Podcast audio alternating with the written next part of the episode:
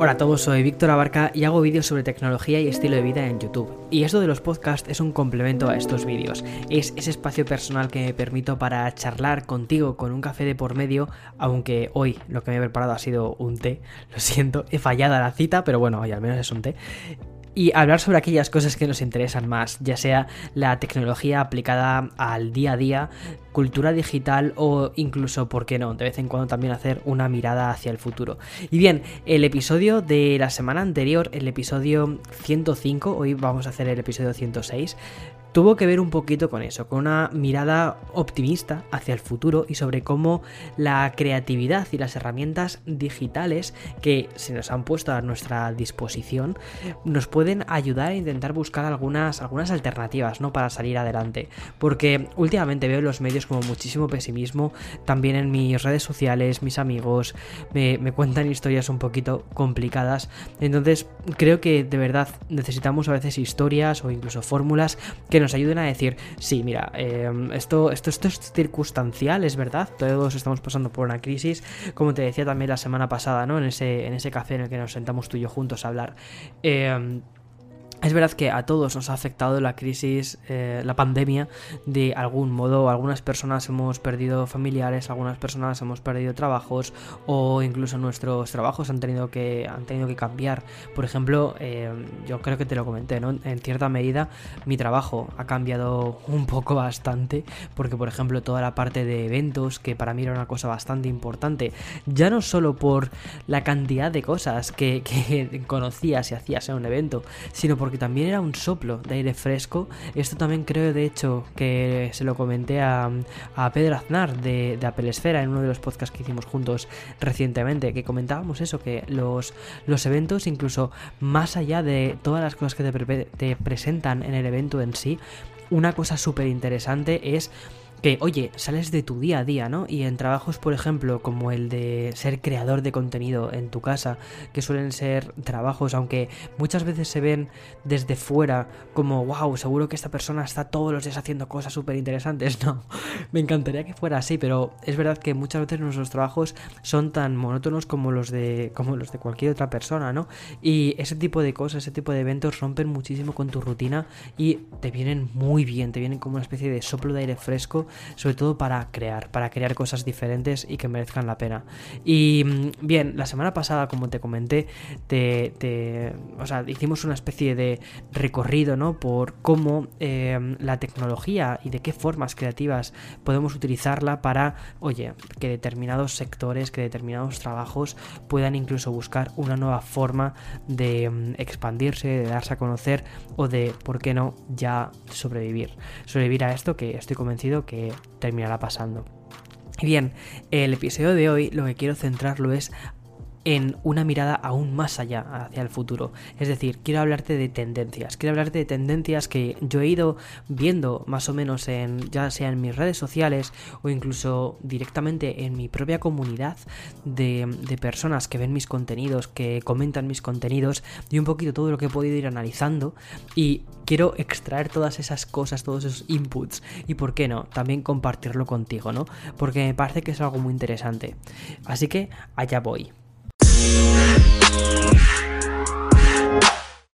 La verdad es que después de ese allá voy, creo que hubiese quedado genial poner algún tipo de sonido de introducción del podcast o algo así. Pero no sé, en cierta medida yo creo que una de las cosas que más me gustan de este podcast es que es un podcast bastante, como ha dicho alguna gente, eh, minimal. O sea, como muy minimalista porque casi no hay sonidos, no hay, no hay cabeceras, no hay nada. Es simplemente es una conversación de café. Y en cierta medida me gusta, me gusta que sea así. Aunque a veces pienso, oye Víctor, ¿por qué no le pones así alguna cabecera, algún sonido, alguna cosa que le dé ese rollo más profesional y más de podcast. Pero bueno, no sé, siempre estoy con, con esa especie de dualidad de, oye, seguir manteniéndolo como una charla fresca de café con un guion, sí, porque siempre hay un guion de por medio, pero oye, también dejar espacio a la creatividad, a charlar y algo mucho más fresco, ¿no? Porque yo creo que también estamos todos muy metidos en nuestro... Nuestros días a días ya son bastante complicados como para que encima cuando, cuando tienes estos minutos para mm, sentarte conmigo, pues que sean demasiado eh, guionizados, ¿no? Ya vivimos en un mundo demasiado guionizado, o al menos yo vivo en un mundo súper, súper, súper guionizado. Algún día te contaré cómo me gestiono mi día a día, pero es que mi día a día es, es súper A, B y C. O sea, es desde que me levanto hasta que me acuesto de, em, de lunes a viernes, es prácticamente idéntico todos los días. Pero bueno, esta semana hemos visto dos cosas que me han parecido súper interesantes y que tienen muchísimo que ver justo con la temática del episodio de hoy, que son tendencias que probablemente terminen definiendo nuestro año, ¿no? Este año 2021. Y la primera de ellas, una de las que te quiero, una de las que quiero contarte y que me ha parecido súper, súper interesante. Ya me contarás tú a través de redes sociales, ya sea Twitter o un email, lo que quieras, qué te ha parecido. Pero a mí me ha parecido completamente de locos y al mismo tiempo me parece tan lógico que haya sucedido, es decir, cómo no se había previsto que esto podía suceder. Y es em, lo que ha pasado con Wall Street, GameStop, la bolsa y toda esta locura generada a través de Reddit.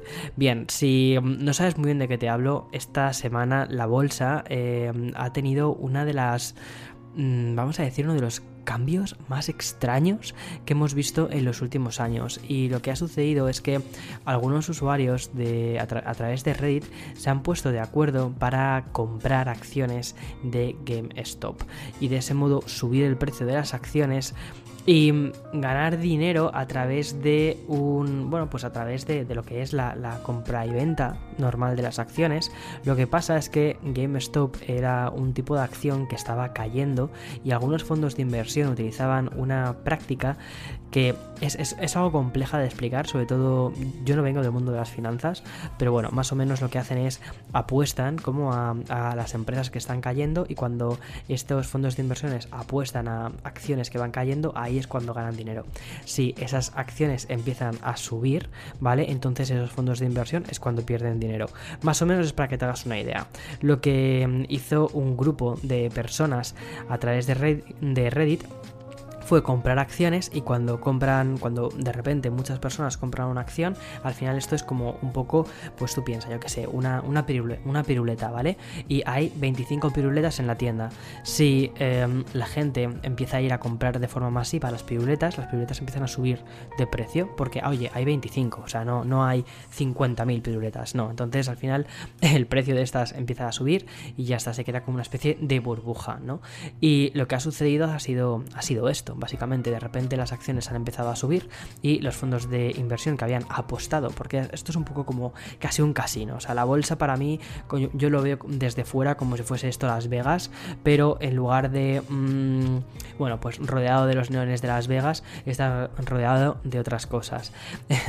y y lo que ha sucedido ha sido eso, es decir, los fondos de inversión que habían apostado a que esta empresa fuese cayendo poco a poco, de repente al ver que ha ido hacia arriba, pues han perdido dinero y ya está, ya ha sido como una especie de locura colectiva aquí en Wall Street y en Twitter y en todos los sitios, pero ha sido bastante curioso, como a través de un mecanismo, el libre mercado que tiene Wall Street, se ha creado esta especie de movimiento que ha desestabilizado Wall Street. No sé, curiosísimo, muy de Mr. Robot al mismo tiempo, de la serie de Mr. Robot. Lo que pasa que al final no ha sido tanto cambio como se esperaban, porque al final se ha visto que si no lo regularizan unos, se, se regulariza por otros medios, porque hay muchísimos lobbies, hay muchísimos intereses creados con esto. Entonces al final no ha sido tan, no ha sido tan cambio como se podía intentar predecir, o como se intentaba, mejor dicho, mm, crear. Pero bueno, ha sido interesante, ha sido interesante verlo al menos desde fuera. Y mm, otra, otra de las cosas así que me han parecido muy curiosas y que también creo que van a definir bastante este 2021 ha sido una nueva app que se llama Clubhouse ha salido, o sea, se ha vuelto viral o se ha hecho más famosa esta semana. Y bien, si no sabes muy bien de qué va Clubhouse, pues imagínate esto. Imagínate como una comunidad de vecinos, ¿vale? Que se reúne un viernes por la tarde a hablar sobre un tema. Sí, exacto. Es una red social que necesitas actualmente entrar por invitación y lo que te permite crear son salas de chat, pero en lugar de ser salas de chat escritos, son salas de chat de audio, en el que las personas pueden acceder a esas salas de chat cuando son públicas y empezar a hablar. Pero en lugar de que todo el mundo habla de forma descontrolada, el moderador va dando turno de palabra a aquellas personas. ¿Y em, cómo consigues turno de palabra? Pues bueno, mediante eh, bueno, haciendo diferentes acciones dentro de la app, ya sea por ejemplo interactuar dando eh, palmadas o cosas de ese tipo para ir apareciendo en la parte superior. Pero bueno, más o menos el concepto es ese, el de un patio de, de vecinos, una reunión de vecinos hablando sobre un tema en concreto, que muchas veces, aunque me encantaría decir que el tema en concreto tenía una finalidad, Em, las, las salas a las que yo he asistido no han tenido una finalidad tan eh, interesante como inicialmente podía parecer. A mí personalmente la app no me ha terminado de gustar, aunque creo que también ha sido por dos cosas. Uno, que no he invertido demasiado tiempo en la app, estuve ahí como dos, tres horas echando un ojo, mirando qué, qué había y cuando ya vi que el contenido que estaba a mi alrededor no me interesaba tantísimo, ha sido como a otra cosa y ya está. Sin embargo, sí que he visto que hay personas a las que esta app les ha gustado bastante, sobre todo además lo he visto en un público, lo he visto en un segmento bastante curioso, que es gente que es un poquito más mayor eh, que yo, entonces quizás me hace ver que quizás yo no soy el, target, el, público objetivo ahora mismo de esta aplicación, y quizás otras personas sí que encuentran valor, pero a mí, por ejemplo, no me ha parecido tan interesante.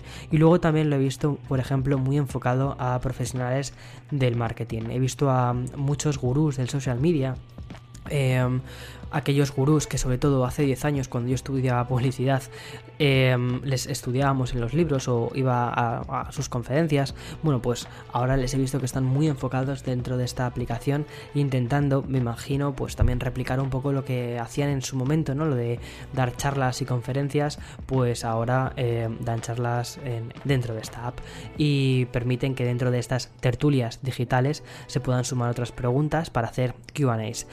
Lo cual me parece bastante interesante porque quizás te da acceso a ciertas personas que antes las veías como muy inalcanzables, ¿no? Es decir, hacer una pregunta a, eh, a, uno de estos gurús, pues para poder hacerlo necesitabas ir a una charla y además sacar el coraje de levantar la mano dentro de una sala y decir, oye, tengo una pregunta que hacer, donde todo el mundo se te giraba, te miraba y decía, a ver qué va a preguntar este. Entonces creo que ahora se ha roto un poco esa especie de fricción. El problema que le veo es que casi todas las charlas ahora mismo eh, son, son un poquito anárquicas. Entonces, no hay un control, eh, creo que no, los temas no están súper bien definidos y muchas veces no sabes hacia dónde va a ir la charla.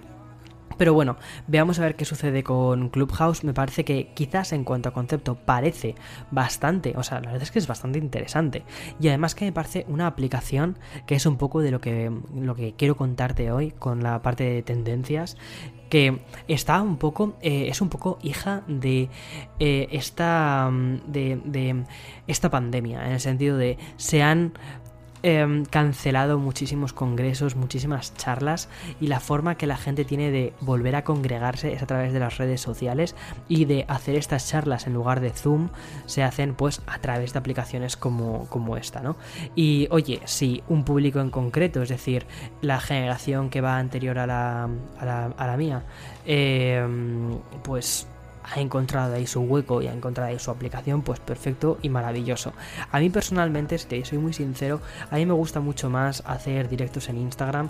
No creo que utilice esta aplicación y sobre todo me gusta hacer directos en Instagram porque creo que el nivel de interacción que tengo con mi comunidad es muchísimo mejor porque me, me ven, principalmente porque me ven, ven lo que hago, ven lo que estoy haciendo y si quiero invitar a alguien a la, a la eh, sala o a la charla, es tan fácil como que envíen una invitación y ya pues acepto o, no acepto. Y también me permiten responder preguntas de una forma mucho más visual porque la persona me envía una, una pregunta a través de una tarjeta y respondo a la pregunta. Y eso la verdad es que mola muchísimo. Lo descubrí hace poquito, lo de poder responder preguntas a través de Insta.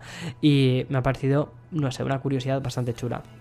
Y bien, en cuanto a esto, estos son un poco las dos cosas así más interesantes que han sucedido esta semana a nivel de tecnología, em, o que tienen algo que ver con la tecnología y que tienen un poco que ver con la temática del episodio de hoy, que es sobre esa mirada hacia las tendencias futuras, bueno, no tan, futuras de este año, pero quiero contarte todas las, las aproximaciones que quiero hacer después de, este, de, este, de esta pequeña pausa publicitaria. Así que ya voy.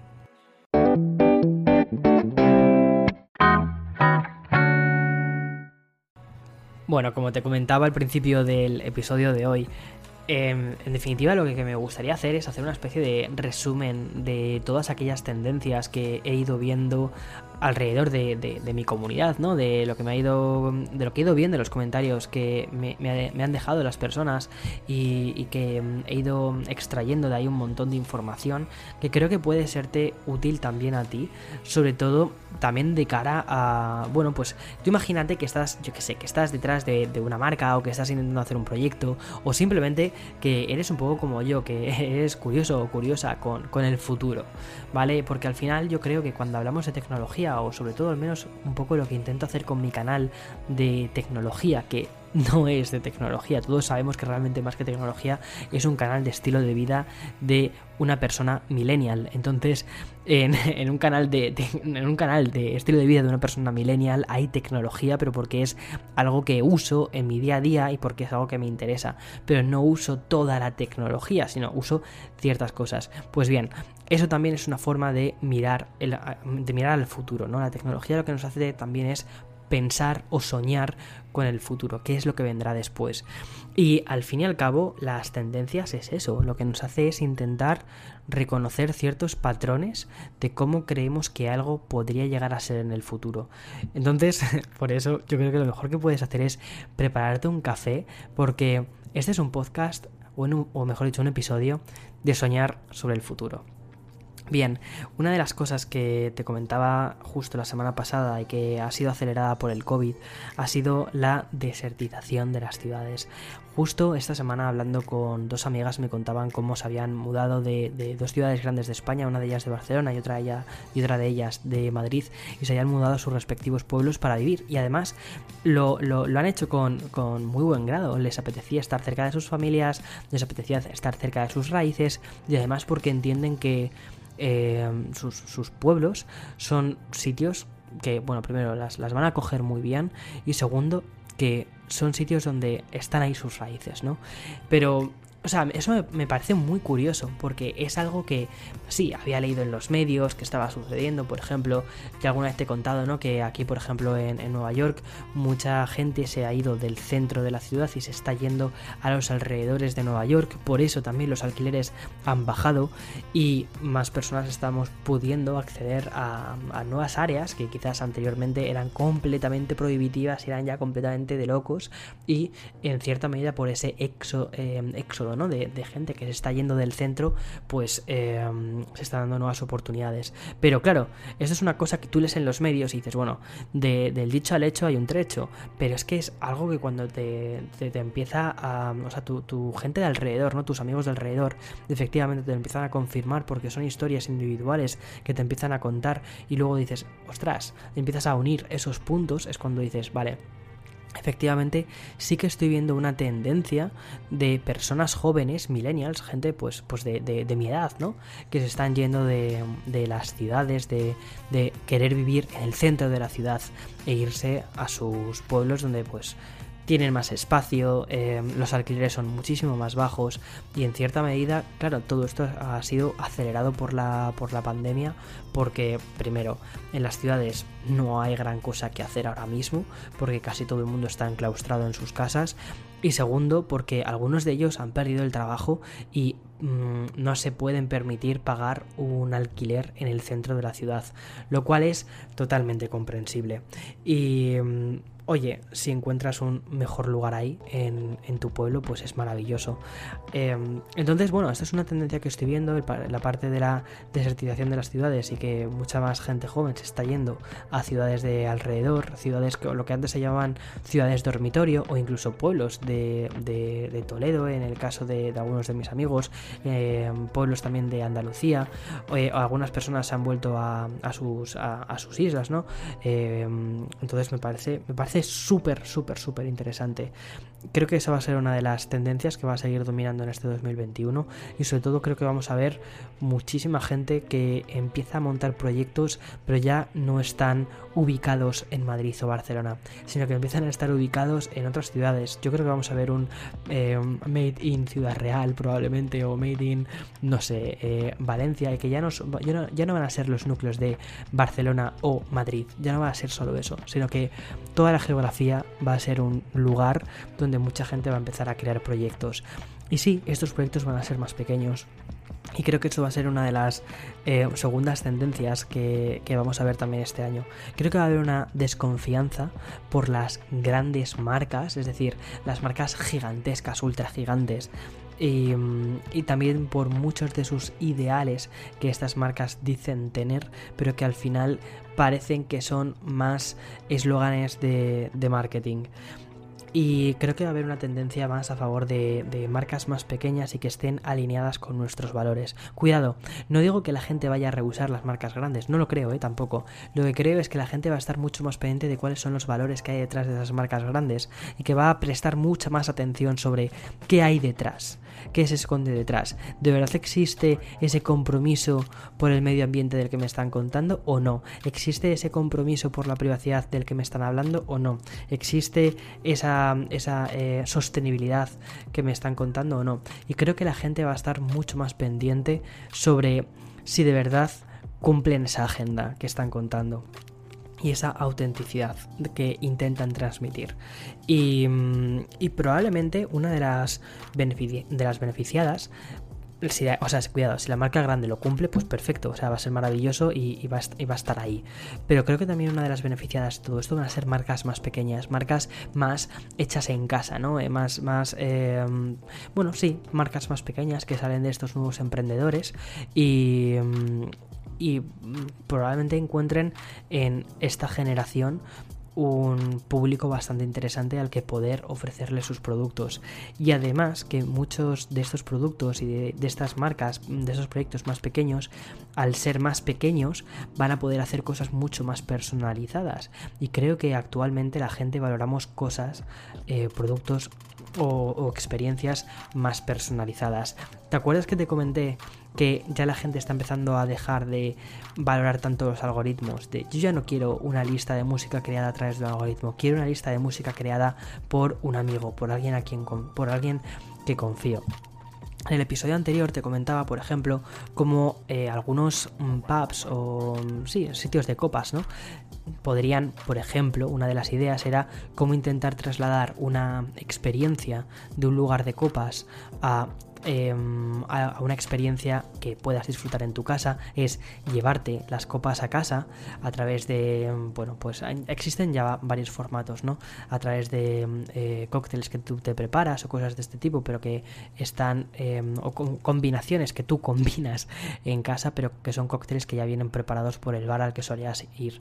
Y que además tengan una tarjetita por ejemplo de Spotify o de Apple Music donde tengas una mm, playlist una lista de música que te recuerde a ese bar al que solías asistir. Entonces, ese tipo de cómo, cómo lo o sea cómo se personaliza diferentes experiencias que van de lo, de lo físico ¿no? a lo digital me parece súper interesante pero yo creo que estamos buscando eso que aunque sea digital no tiene por qué estar despersonalizado no tiene que ser creado por un algoritmo sino que eh, puede ser creado puede haber una persona detrás y eso creo que va a ser una de las tendencias que van a predominar muchísimo este año. La creación de experiencias personalizables o incluso de bebidas personalizables, de entrenamientos personalizables y también una preocupación muy grande por la privacidad. Esta semana, de hecho, justo ha sido hemos tenido el día de el día de la privacidad y mmm, uno de los, eh, una de las personas que, que, han hablado ante, ante Bruselas, bueno, ha sido todo online, ha sido Tim Cook, justamente. Hace dos años, de hecho, Tim Cook hizo, una, hizo un, un discurso muy bueno también en Bruselas, esa vez sí que fue eh, personal, o sea, lo pudo él, o sea, pudo él hacerlo de forma presencial, perdón. Y um, creo que es uno de los mejores discursos que he escuchado jamás de Tim Cook. Al menos de los que dices, sí, justo, eso, eso es, es, ese es el camino. Pero claro, es un discurso muy complicado porque es un discurso en el que hablas sobre la eh, privacidad. Y la privacidad es un concepto súper intangible. Pero cuando a la gente le cuentas los riesgos de no tener privacidad, es cuando la gente dice, OMG, oh my god, ¿qué está pasando con mi vida? Por ejemplo, y O sea, un ejemplo muy claro es la publicidad ultra hiper segmentada que, mm, que mm, te llega a través de pues, los diferentes eh, algoritmos, a través de los diferentes servicios de búsqueda, porque claro, Tú, tú, vas dejando una huella en internet, ¿no? Constantemente con las búsquedas que haces, con el tiempo que permaneces en una página, con lo que tecleas, todo, todo, todo, todo, todo, eh, va dejando una huella en internet. Y eso lo que hace es que las eh, diferentes em, motores van creando un perfil. Es, esto es un, perdona, esto está fuera del guion que tenía pensado para hoy, pero me parece que es interesante a modo de recapitulación. Lo que hacen estos eh, motores es van creando un perfil individual de cada persona. Cuando digo individuales, es súper, súper individual. O sea, la personalización de antes de un cóctel, bueno, pues aún más allá. Eh, ya no es que le digas, mira, quiero un, yo qué sé, un um, Gin Tonics on the Rocks. No, ya es que te, va a, vale, ¿qué marca de Gin Tonic? es lo que bebe este chaval? Entonces va, a ese nivel, ¿vale? Y mm, eso lo que les permite es que te puedan eh, hacer llegar anuncios mucho más personalizados y que de verdad lleguen a ese punto en el que digas, ah, vale, sí, necesito esto, cuando realmente no necesitas. Lo que pasa es que hay formas muy inteligentes de crear necesidades, o sí, de, crearlas, de crearlas, no de cubrirlas, sino de crearlas. Y mm, hay, hay, un mercado muy grande de esto.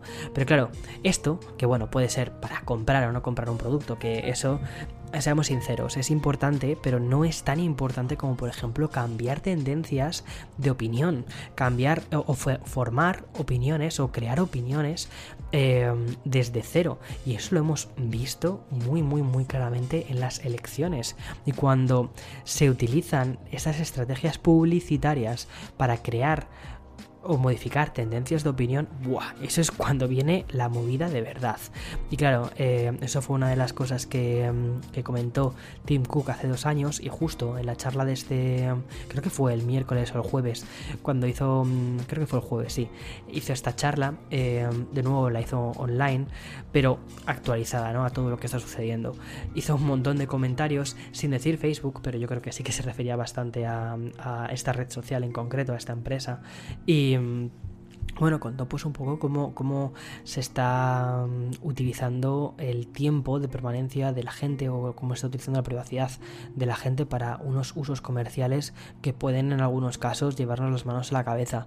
Y, mm, pero bueno, no hizo, no hizo ninguna eh, referencia explícita a esta, a esta red social. Lo que pasa es que bueno, te puedes imaginar más o menos por el contexto en el que estamos que efectivamente va un poco de eso. Entonces yo creo que la gente sí que está empezando a prestar mucha atención a la privacidad, ya no porque lo diga Tim Cook porque lo diga Apple, sino porque yo creo que, mira, de hecho una de las cosas más interesantes de hace dos semanas es que fue tendencia en, en Twitter WhatsApp y no fue tendencia porque de repente todo el mundo quisiese utilizar WhatsApp, no, fue tendencia porque la gente empezó a leer que, eh, permisos utiliza WhatsApp para eh, en tu móvil, qué cosas necesita de tu móvil y cuando la gente vio que había un montón de permisos que no se imaginaba a los que accediese este programa, la gente se echó las manos a la cabeza y se dio cuenta, por fin, que cuando tú no pagas por un producto o por un servicio, tú eres ese producto para los anunciantes. Ya está, así de claro. ¿Por qué Facebook pagó tantísimos millones por WhatsApp cuando WhatsApp es una aplicación gratuita?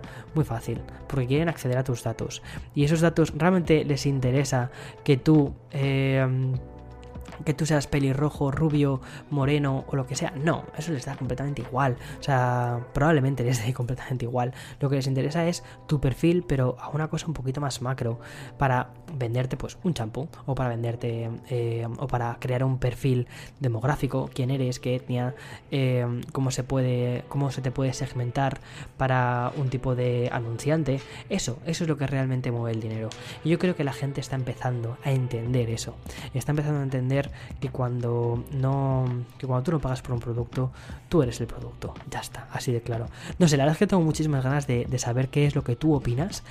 Eh, así que por favor déjamelo como te digo escríbeme en Twitter o escríbeme en, en, Insta eh, sobre esto porque aunque bueno muchas veces no pueda responder a todas estas cosas de verdad que siempre siempre siempre siempre leo los comentarios.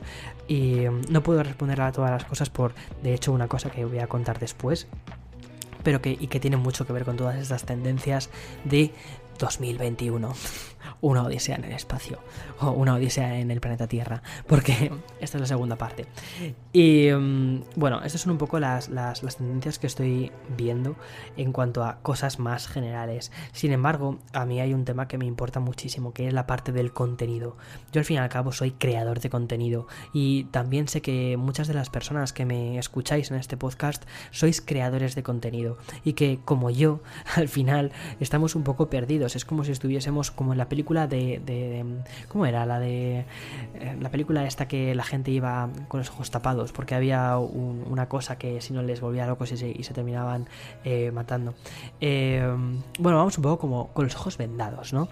E intentamos ir, pues eso, intentando descubrir poco a poco las cosas un poco a través de la intuición, de, de lo que nos van, de lo que vamos viendo o escuchando o notando o sintiendo. Y mm, eso es un poco lo que es. Yo creo que es el mejor resumen que te puedo contar de qué es un creador de contenido. Un creador de contenido es un creador de ilusiones que va a ciegas. Y como creador de contenido, las tendencias que estoy descubriendo, que más o menos parece que sí que se van a, a dar en este 2021, al menos un poco lo que yo veo, es que va a haber una reducción en no el contenido, sino a lo que la gente está dispuesta a prestar atención. Es decir, estamos viendo muchísimo contenido. Todas las redes, todas las, sí, eh, Netflix, HBO, em, Apple TV, Hulu, todas, todas, Disney Plus, todas están sacando series a saco. Hay muchísimo contenido. Entonces lo que yo creo es que la gente va no a bajar el nivel de contenido que ve, sino mejor dicho, más que reducir, a filtrar. A filtrar mucho del contenido que ve. Y la gente creo que sí que va a pedir un contenido de más calidad o al menos más alineado, más personal, más que, o sea, un contenido que esté mucho más próximo al individuo, no cosas tan generales. Por ejemplo, series tipo Friends, curiosamente, yo no sé hasta qué punto una serie tipo Friends ahora mismo tendría espacio. Te voy a decir por qué. Porque Friends em, es una serie que intenta complacer a un público gigantesco de personas. Sin embargo, ahora mismo, o sea, es una serie como muy poco personal. Es una serie eh, donde tienes un tipo de, de, personajes que intentan ser, mira, intentan ser eh, una camiseta de Zara, donde tienes una talla M, una talla L y una talla XL, que, que son, digamos, las tallas más que en las que más gente entra, pero si te quedas fuera, te quedas fuera y ya está. No intentan crear personajes súper individuales, aunque luego sí, luego son, eh, tienen su encanto, luego les terminas cogiendo cariño, pero eso son otras cosas. Pero es una serie que se pensó hacer de forma masiva. Sin embargo, creo que productos em, mediáticos como Euforia. Euforia es una serie que si no la has visto es de HBO, es una maravilla serie. O sea, probablemente creo que ha sido la serie que más me ha influido en todo el 2020, que me ha reventado completamente la cabeza, el alma, todo. O sea, es una serie que me ha destruido por dentro, pero que al mismo tiempo me ha recompuesto otra vez. Y mm, es una serie que es una serie, yo creo que es bastante de nicho. Aunque dices, pues es una serie de adolescentes problemáticos y cada adolescente tiene su pequeño trauma. Entonces es ya. Sí, pero no creo que es esa serie, el target al que va esa serie es un target muy específico y además en un momento muy específico. No intenta abarcar a todo el mundo, o sea, no intenta decir, venga, con una sola talla metemos a todos. No, esta serie es muy diferente a un Friends, es muy diferente a Big Bang Theory. Justo esta semana, me estoy saliendo del guion constantemente, Víctor. Víctor, el guion, aunque luego realmente seamos sinceros, en una charla de café no hay un guion marcado. Bueno, esta semana Eloy y yo hemos terminado de ver eh, la serie Big Bang Theory. La empezamos a ver durante la cuarentena, necesitamos una especie de, de serie, serie feliz y fácil. Justo, yo creo que esa es la mejor definición, serie feliz y fácil, en la que cada capítulo es semi autoconclusivo, que no pasan cosas complicadas y ya está. ¿Por qué? Porque estábamos en un año complicadísimo. Y luego veía también eh, Euforia casi al mismo tiempo y era como, es que estas series son noche y día. Sin embargo, sí, la que más ha triunfado ha sido em, a nivel de, audiencias y para los actores y todo esto, ha sido em, Big Bang Theory. Sin embargo, probablemente la serie que más huella deje y en, el futuro y que más almas de verdad haya tocado ha sido Euforia. Entonces creo que la gente sí que estamos buscando ese contenido un poco más elevado y un poco más personal. Y creo que esa, mm, esa búsqueda va a seguir en 2021. Porque yo creo que la gente efectivamente sí que está buscando ese más uno, esa forma de... O sea, algo que te sume a ti algo que de verdad te toque. Porque contenido por contenido, hay muchísimo contenido por contenido. Tú piensa en, en, YouTube, ¿vale? Em, yo siempre lo pienso, mira, eh, esto, esto, es, esto es un poquito curioso. Em, canales de tecnología, eh, o sea, hacer un canal de tecnología es relativamente fácil. De hecho, o sea, yo siempre, no sé, puedes, puedes acceder de un modo u otro a, un dispositivo móvil, hablar de ese dispositivo móvil. No es difícil hablar de tecnología. Si quieres hablar de especificaciones, además, no es nada difícil, porque las especificaciones directamente te las dan las marcas. Están ahí, están en la web, están ahí impuestas. Si quieres hablar del producto, es muy fácil hablar del producto. Mira, es así, es cuadrado, es rectangular, es de color negro, y cuando aprietas un botón se ilumina y es una pantalla. ¡Tada! Maravilloso.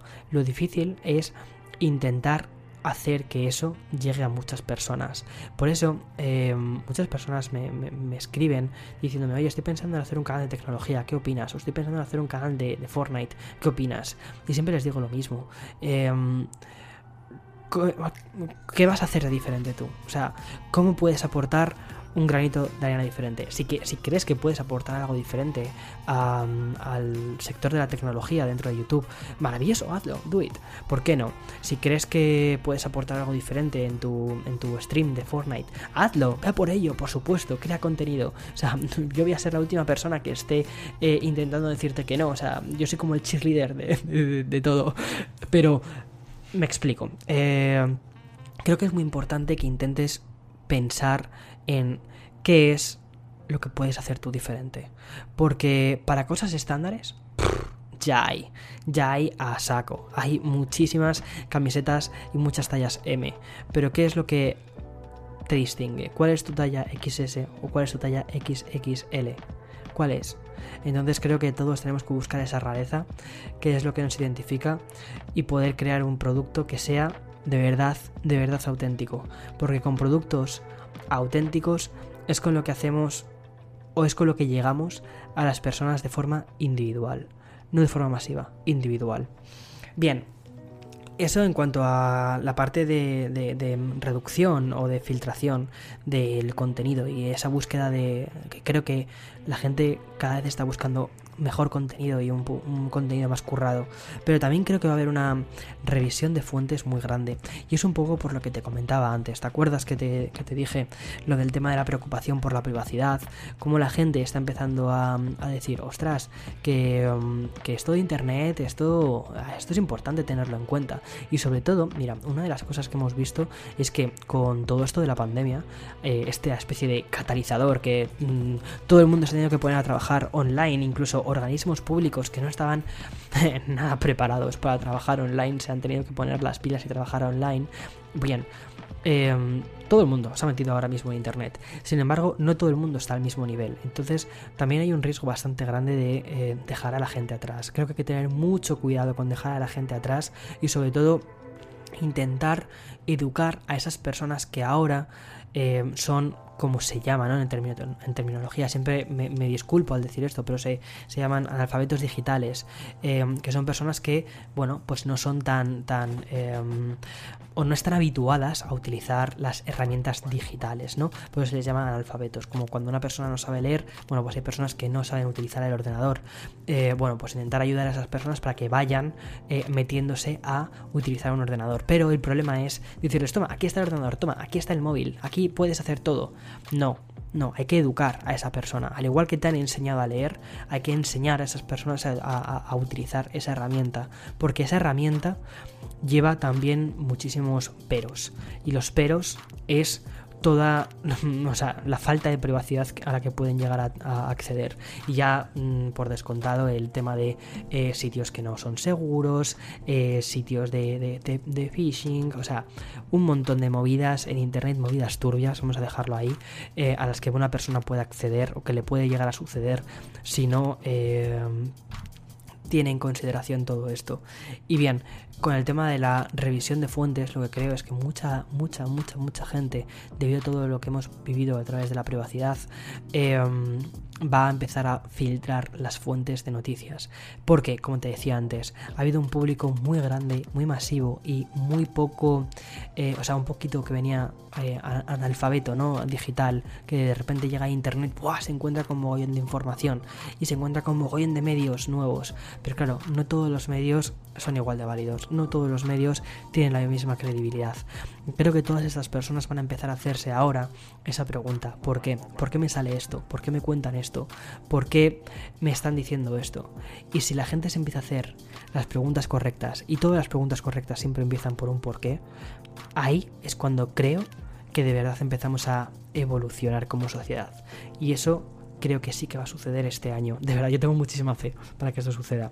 Y esa revisión, de fuentes, esa limpieza de perfiles en Twitter o búsqueda de alternativas en otras redes, y aquí es donde entra de repente Clubhouse, qué bien hilado todo.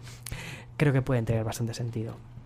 Luego también creo que va a haber una mayor conciencia sobre las redes sociales y el tiempo que empleamos en ellas hemos visto eh, durante esta cuarentena que muchísima gente se ha tomado un descanso, ha tenido sus... Mm, o sea, las redes sociales son una ventana y al mismo tiempo una ventana abierta y para que saltes. ¿Vale? Entonces es un poco como esa especie de doble vertiente.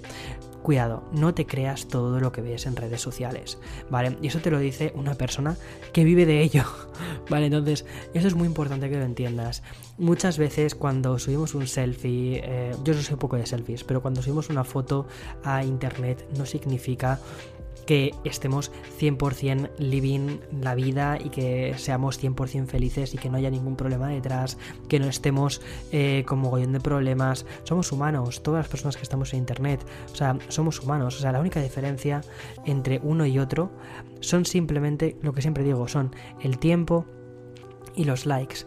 Pero en definitiva, en esencia, somos la misma persona y con las, con las mismas preocupaciones, con los mismos intereses, con todo igual, todos somos iguales, ya está. Em, entonces, una cosa muy importante es que no te creas todo lo que aparece en Internet. Y una tendencia que he visto mm, curiosa durante este año es que aunque más gente ha estado más tiempo en Internet, muchas veces se han tomado descansos por la, de las redes sociales.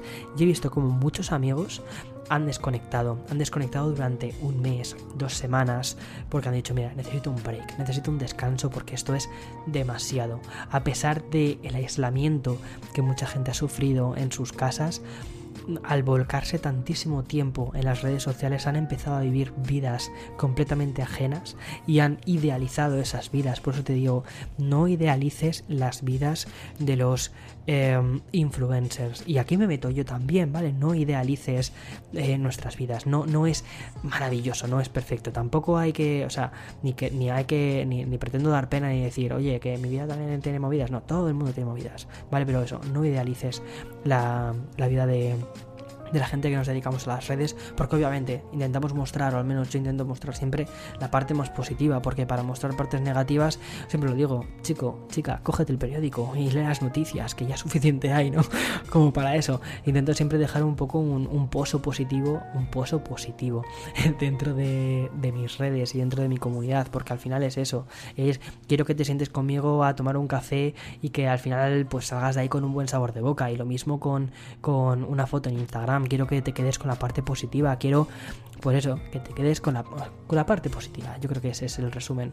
Pero también quiero que entiendas que no todo es positivo, ¿vale? Que no compares tu vida, no compares tu vida con la mía, al igual que a mí me parecería injusto comparar la mía eh, con la tuya. Y que a veces lo hacemos, a veces lo hago y por eso yo también he tenido breaks ¿eh? en, de, redes sociales. Yo también me he tomado mi pausa de decir, mira, Víctor, eh, demasiadas redes sociales por, por, hoy o por esta semana, descansa un poquito, que, que esto no es real, Víctor esto no es real y ya está.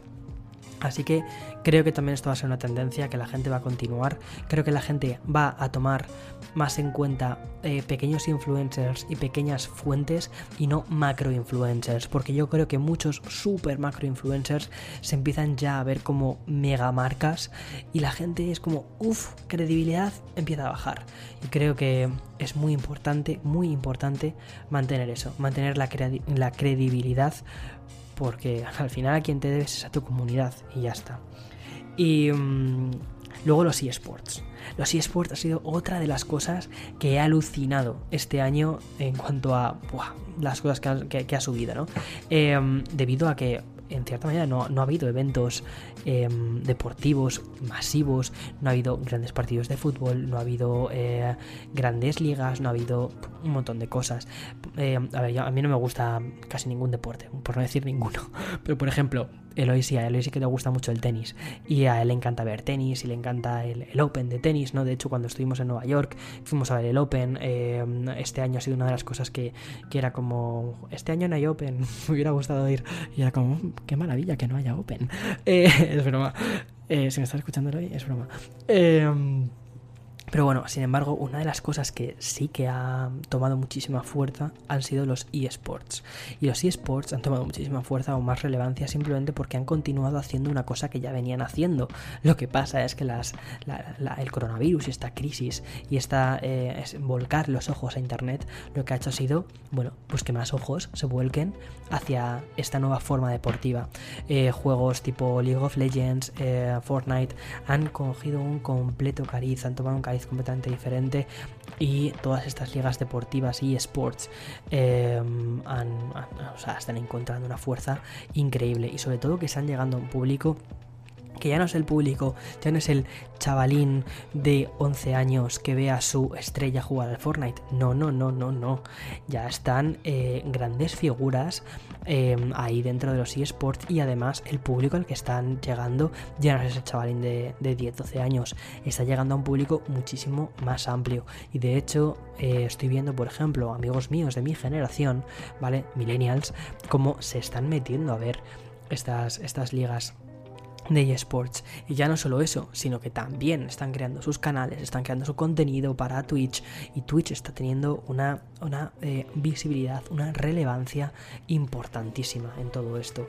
Y Twitch Twitch va a ser, va a ser aún más grande este año. La verdad es que me mola mucho esa red. O sea, yo, yo para mí no, creo que no será nunca una red masiva para mí, porque primero yo no hago prácticamente directos. Cuando hago directos los hago en Instagram. Em, y si alguna vez hago algún directo, creo que lo haré en YouTube. Tengo ganas de hacer algún directo en YouTube. Pero Twitch lo veo como una herramienta increíble. Otra cosa, si, si eres creador de contenido, si me estás escuchando, creo que también es importante que conozcas las redes en las que debes estar. No por estar en todas las redes vas a atraer más público. Al final lo que vas a hacer también va a ser dinamitar muchísimo tu contenido porque lo vas a tener en tantísimos sitios dispersos que mm, no sé, creo que es importante que elijas, que seas un estratega una estratega para esto y que decidas con cabeza dónde tienes que estar. Al igual que te decía antes, ¿no? Que la gente va a revisar sus fuentes y va a quedarse con aquellas que son de verdad relevantes para ellos, bueno, pues yo creo que igual de importante para ti es que elijas en qué redes tienes que estar para que cuando esa persona haga esa limpieza de fuentes, tú estés dentro de los que sí que se quedan, no de los que sí que pasan el corte, porque creas un buen contenido en esa comunidad. Ya está. Y luego ya para ir cerrando el episodio, que está siendo un pelín más largo de lo que yo tenía planificado, porque me he salido varias veces del guion, discúlpame de verdad, pero es que es un tema que me apasiona, no sé si me lo notas, pero es que es un tema que me apasiona completamente. El pensar en el futuro, creo que ni nada que me guste más que pensar en el futuro, porque el futuro nos da esperanza, y yo creo que en momentos como ahora, pues es muy bueno tener esperanza. Tecnología, tecnología. ¿Qué opino sobre aquellas tendencias tecnológicas que vamos a ver? Bueno, ya te he hablado un poquito del social media, que en cierta medida eh, no deja de ser algo de tecnología. Ese menor uso y un uso de forma mucho más consciente de las redes sociales. Y en parte eso va a venir por otra cosa, que es el bienestar digital. Creo que más gente se va a tomar tiempo para desconectar y que además vamos a tener una, un subidón de aplicaciones relacionadas con bienestar digital, empezando por la meditación. La meditación que es algo que llevo comentando en el podcast prácticamente desde, desde que lo empecé, porque para mí, ya te he contado alguna vez que la meditación fue como una especie de noche y día. Eh, antiguo Víctor, nuevo Víctor, pues ya está, algo así. Y, y me está gustando un montón ver a muchísima gente que se está sumando a este movimiento a través de aplicaciones que están encontrando esta, esta forma de, de bueno, pues de nuevo, nuevo descubrimiento de uno mismo eh, a través de, la meditación. Creo que otra tendencia bastante curiosa que vamos a ver van a ser los teléfonos pequeños. Y me dirás, ¿eh? ¿Teléfonos pequeños? Sí, por el iPhone 12 mini. El iPhone 12 mini creo que ha abierto una puerta muy interesante y es que, bueno, era algo que yo creo que la gente llevaba pidiendo desde hacía bastante tiempo. Que con el iPhone SE de segunda generación Em, la gente se, quedó muy contenta porque era como, hmm, el teléfono está bastante bien, el precio está es decente y es un teléfono que me va a durar durante bastante tiempo. Y cuando sacó, pero sin embargo, así que es verdad que el diseño, pues el diseño era un diseño que bueno, vamos a decir que era clásico. El diseño ya era un diseño que pedía una renovación completa y que estaba pidiendo, oye, quiero parecerme a mi hermano mayor que es el iPhone 10 en adelante, ¿no? Ese diseño que, que ya introdujo el iPhone 10, con marcos muchísimo más pequeños y tal, pero manteniendo un tamaño pequeño. Y, oye, eso es lo que tuvimos con el, con el iPhone 12 mini. Sin embargo, el iPhone 12 mini, efectivamente, la batería em, no es tan interesante como podría parecer en un teléfono pequeño como la gente necesita. Yo, por ejemplo, ya te lo digo, a mí el teléfono que de todos los que ha sacado Apple este año, el que más me ha gustado ha sido el iPhone 12 mini y sería el que usaría si no fuese porque llevo dos SIMs y al llevar dos SIMs en el teléfono, una de ellas digital, consume mucha más batería de lo normal. Entonces yo llevo un iPhone 12 eh, Pro y aún así ya la batería consume bastante. Sin embargo, este año no he ido por el 12 Pro Max porque mi idea es reducir el tamaño del teléfono lo máximo posible. Y esto, que yo pensaba que era una cosa completamente aislada de mí, que era en plan de, bueno, Víctor, es que está como, como una eh, regadera con esto porque mm, hablo de, tecnología, tengo un canal sobre tecnología, pero luego reuso muchísimo el uso de la tecnología. Mm, poca gente. Conocerás que pase más del teléfono móvil que yo. O sea, presto muy poca atención al teléfono móvil y de hecho me gusta que sea así porque las notificaciones importantes las tengo en el Apple Watch. Me llegan al Apple Watch. Si me llama mi familia lo tengo en el Apple Watch. Si me llama Eloy lo tengo en el Apple Watch. Si a algún amigo eh, cercano le sucede algo me va a aparecer en el Apple Watch. O sea lo tengo todo ahí no es como el Apple Watch es como mi hub el que limpia todo ese tipo de, de ruido no y en el en el teléfono pues están las notificaciones, están eh, las aplicaciones, las llamadas, eh, las distracciones. Entonces intento que cuanto más pequeño por aparte mejor, porque así me engancho menos. Y le doy el, sitio que, tiene que tener. Es decir, me importa que sea un dispositivo que me guste, que, sea bueno, bueno, o sea, que tenga unos valores que compartimos y que sea lo que yo busco, perfecto, pero que no ocupe un espacio demasiado extra en mi vida. Yo creo que esa es la mejor definición que puedo hacer. Bien, yo pensaba que era eh, una persona un poquito rara con esto. Sin embargo, me ha llamado mucho la atención cuando hice el vídeo del iPhone 12 mini, descubrir que hay muchísimas personas, además personas pues jóvenes eh, de nuestra generación y además de la generación siguiente, de la generación eh, Z, que les gustan estos dispositivos, que quieren dispositivos más pequeños y que em, están empezando a hablar de una cosa importante que es la ergonomía, como un teléfono grande te termina doliendo la mano, como em, es incómodo utilizar en el día a día, que sí que tienes una pantalla gigante, pero es que tenemos pantallas gigantes alrededor constantemente. No es que sea la única pantalla que tenemos con nosotros. Tenemos el ordenador, tenemos el iPad, tenemos una tele, tenemos eh, la consola. No necesitamos pantallas constantemente tan, tan, tan, tan grandes. Entonces, reducir un producto que llevas siempre contigo y que ocupe un menor espacio, como es el teléfono móvil, eh, sé que a muchísima gente le ha gustado eso. Y creo que va a ser una tendencia que sigamos viendo. No sé, tengo mucha curiosidad por ver qué es lo que, lo que ocurre. Probablemente esto no solo sea generacional, sino que también dependa muchísimo de los de los mercados y de los continentes y de las culturas, porque sé que, por ejemplo, en, China los teléfonos grandes eh, triunfan y que en Corea sucede lo mismo y que de hecho una de las marcas mm, coreanas, Samsung, que es una de las marcas, es la marca más importante ¿no? Em, de, teléfonos móviles, sobre todo en estos países, em, hace teléfonos más bien grandes. De hecho, mira, el teléfono que tengo ahora mismo, que estoy analizando, es el Samsung Galaxy S21 Ultra y te digo una cosa, o sea, el teléfono me está encantando, parece una maravilla de teléfono, pero para mí no es. ¿Por qué? Por el tamaño. Al igual que para mí no lo fue el 12 Pro Max por el tamaño, este tampoco lo es por el tamaño. Pero me parece una maravilla de teléfono y a la gente a la que le gusta un teléfono grande, ya está. O sea, ahí está, ahí está, entre los, entre los teléfonos grandes, ahí está. Pero, eh, y creo que de hecho hay un mercado, sobre todo eh, un mercado eh, oriental, a los, bueno, que les gustan los teléfonos grandes o que les gustaban los teléfonos grandes, porque ahora viene lo segundo. Yo consumo muchísimo contenido eh, de YouTube, de youtubers japoneses y coreanos. OMG. Eh, obviamente subtitulado porque no entiendo nada, ¿vale? Pero para mí eh, es una forma muy curiosa de no fijarme tanto en lo que dicen, sino en el cómo lo dicen, el cómo lo muestran. Al no entender el idioma, lo que hago es mostrarme, o sea, fijarme mucho en, la, en el cómo, que para mí es algo súper importante.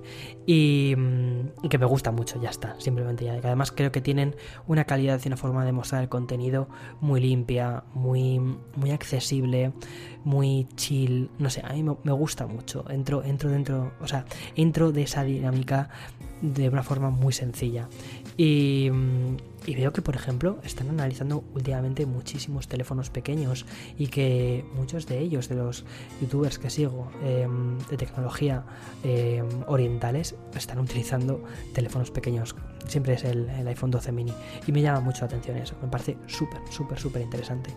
Y otra de las cosas, otra de las tendencias tecnológicas que creo que vamos a ver va a ser una vuelta a lo retro tecnología retro. Eh, ¿Por qué? Porque creo que una de las, uno de los valores de esta, de esta nueva generación, bueno, primero tanto de la generación millennial, de la generación Z y que va a ser eh, adoptada por la generación anterior a la nuestra eh, es un poco el tema de la reutilización y yo creo que también el tema de el valor de las cosas antiguas. Sin embargo, eso no significa que vayamos a reciclar productos. O sea, creo que sí, creo que vamos a prestar atención en el reciclaje que se hace de los productos actuales, pero lo que creo que también se va a querer ver son productos actuales con líneas de antes. Creo que esa es la mejor forma de definirlo. Esa vuelta a los productos retro. Productos actuales pero con líneas eh, anteriores. Por ejemplo, mira, Vuelvo al caso del, iPhone. Creo que, creo que Apple es muy buena creando iconos visuales, creando eh, productos visuales. Mira, una de las cosas más inteligentes que puede hacer la marca es no estar cambiando los diseños cada dos por tres.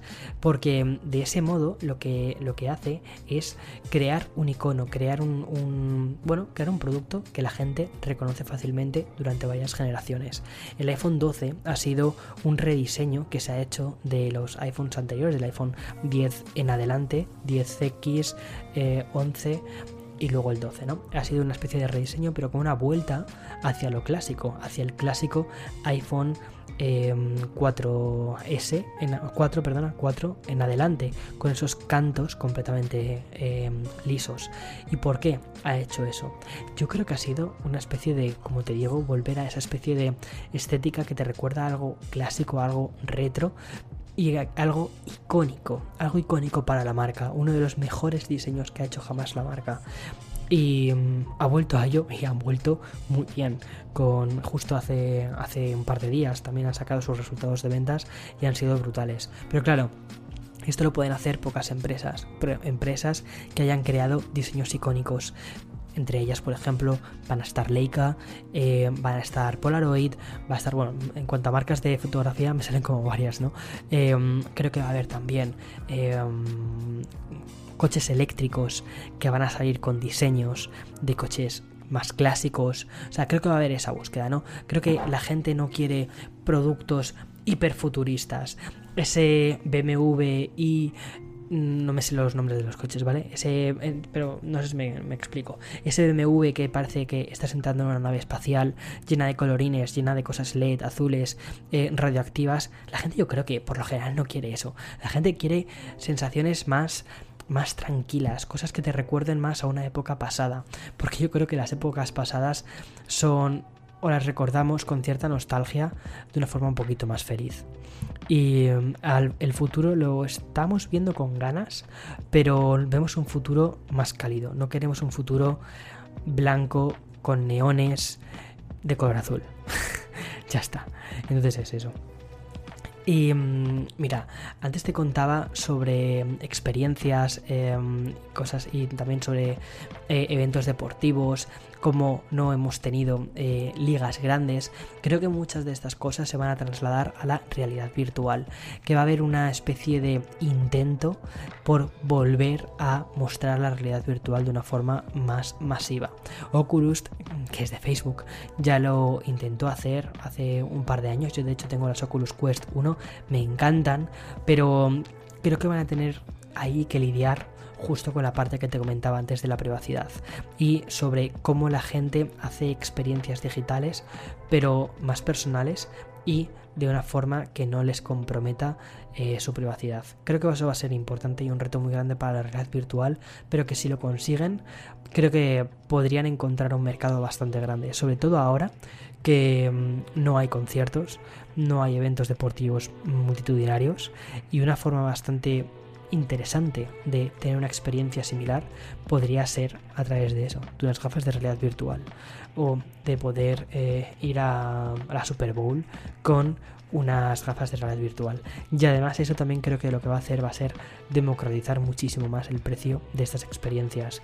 Va a hacer que en lugar de que una entrada a la Super Bowl cueste 500, 1000 dólares, pues cueste, por ejemplo, 20 dólares, que es lo que cuesta ponerte las gafas y descargarte el archivo de, de vídeo que te lo pasen por streaming y ya está. Y por último, ya para cerrar esto, espero de verdad, y esto me parece súper importante, que una de las tendencias que veamos sea Em, en redes sociales, en tecnología, en todo, sea ponernos más en el lugar de, la otra persona, sea aceptar que todos somos individuales, que todos intentamos buscar un, un hueco en el mundo y que sí, bueno, aunque seamos todos individuales y aunque todos seamos Em, no sé, me hace mucha gracia porque muchas veces cuando cuentas esto siempre te dicen, bueno, así siempre estás eh, con esto de todos somos individuales, todos somos únicos. Es como el cuento que te han contado de cuando eres pequeño, ¿no? Todos tenemos, bueno, pero es que de verdad que lo creo. Todos tenemos algo que aportar, o por lo general, no todo el mundo, pero sí creo que la mayoría de la gente. O sea, sí, sí, eh, obviamente, si eres una mala persona, por favor, no, portes, no portes nada. Quédate con tu mal rollismo en, en tu cueva. Pero es un poco a lo que voy. Creo que mm, esta primera oleada que hemos tenido de gente entrando en Internet de forma masiva ha creado un clima súper tóxico en Internet. Pero creo que debido a todo ese clima tóxico de Internet y esa limpieza que va a venir después, ¿no? La gente va a limpiar sus contactos, va a limpiar sus fuentes, va a limpiar, se va a querer limpiar toda esa toxicidad. Creo que vamos a dejar un espacio para abrirnos un poco más y mm, buscar experiencias mucho más personales, mucho más íntimas y entender que todo el mundo es individual, es somos seres humanos con nuestras rarezas. Y mm, ha habido una cosa que me ha llamado mucho la atención y es que en muy poquitos meses, por ejemplo, todo el, movimiento, todo, todo, bueno, toda la, sí, toda esta nueva oleada gender neutral ha sido súper bien aceptada incluso por, por Google y también Apple han actualizado sus emojis para hacer, para dar paso ¿no? a, toda esta, eh, bueno, pues a esta nueva presencia, ¿no? Es decir, ya no vale solo con un emoji de, chico, no vale con un emoji de chica, se tiene que crear un tercer emoji que es eh, un, emoji neutral. Y bueno, creo que se está aceptando cada vez más eso, que las empresas, las grandes tecnológicas están dando un paso muy bueno hacia eso. Y luego, por ejemplo, en Animal, Crossing, que es un juego de Nintendo, que ha sido récord en ventas para Nintendo, eh, también puedes crear tu personaje em, gender neutral. Y bueno, poco a poco creo que más marcas, sobre todo también de videojuegos, donde necesitas crearte un avatar digital, una presencia, una identidad de, ti mismo, van a entender eso, van a entender que ya el, icono del avatar de color blanco, no, eh, eso tiene que cambiar. Eso tiene que cambiar. Va a haber muchos más colores, va a haber muchas más formas y va a haber muchas más maneras de tener una presencia digital correcta en Internet que muestre la identidad única y personal de cada uno. En fin, una hora de episodio sin parar de hablar. Víctor, Víctor, Víctor, Dios mío. Eh, en fin, si has llegado hasta aquí, de verdad, muchísimas gracias por escucharme. Está, está siendo una maravilla volver de forma constante a hacer los podcasts. Es verdad que estos dos últimos episodios para mí han supuesto un reto un poquito mayor porque he tenido que hacerme un guion mucho más específico, mucho más trabajado que los guiones anteriores que quizás eran un poquitín más anárquicos, pero Mm, me gusta. Me gusta sentarme contigo a tomar un café con una agenda, sabiendo qué cosas quiero de las que hablemos, quiero que hablemos, perdona, y, ya está. Y que salgamos de aquí los dos, pues sabiendo algo nuevo. Y ya está. En fin, eh, espero que tengas una felicísima, felicísima semana. Si me estás escuchando el mismo día que sale el podcast domingo, nos vemos entonces el domingo siguiente. Y ya está. Y si me estás escuchando durante la semana, pues que tengas una semana maravillosa. Y chao, chao, chao, chao, chao, chao.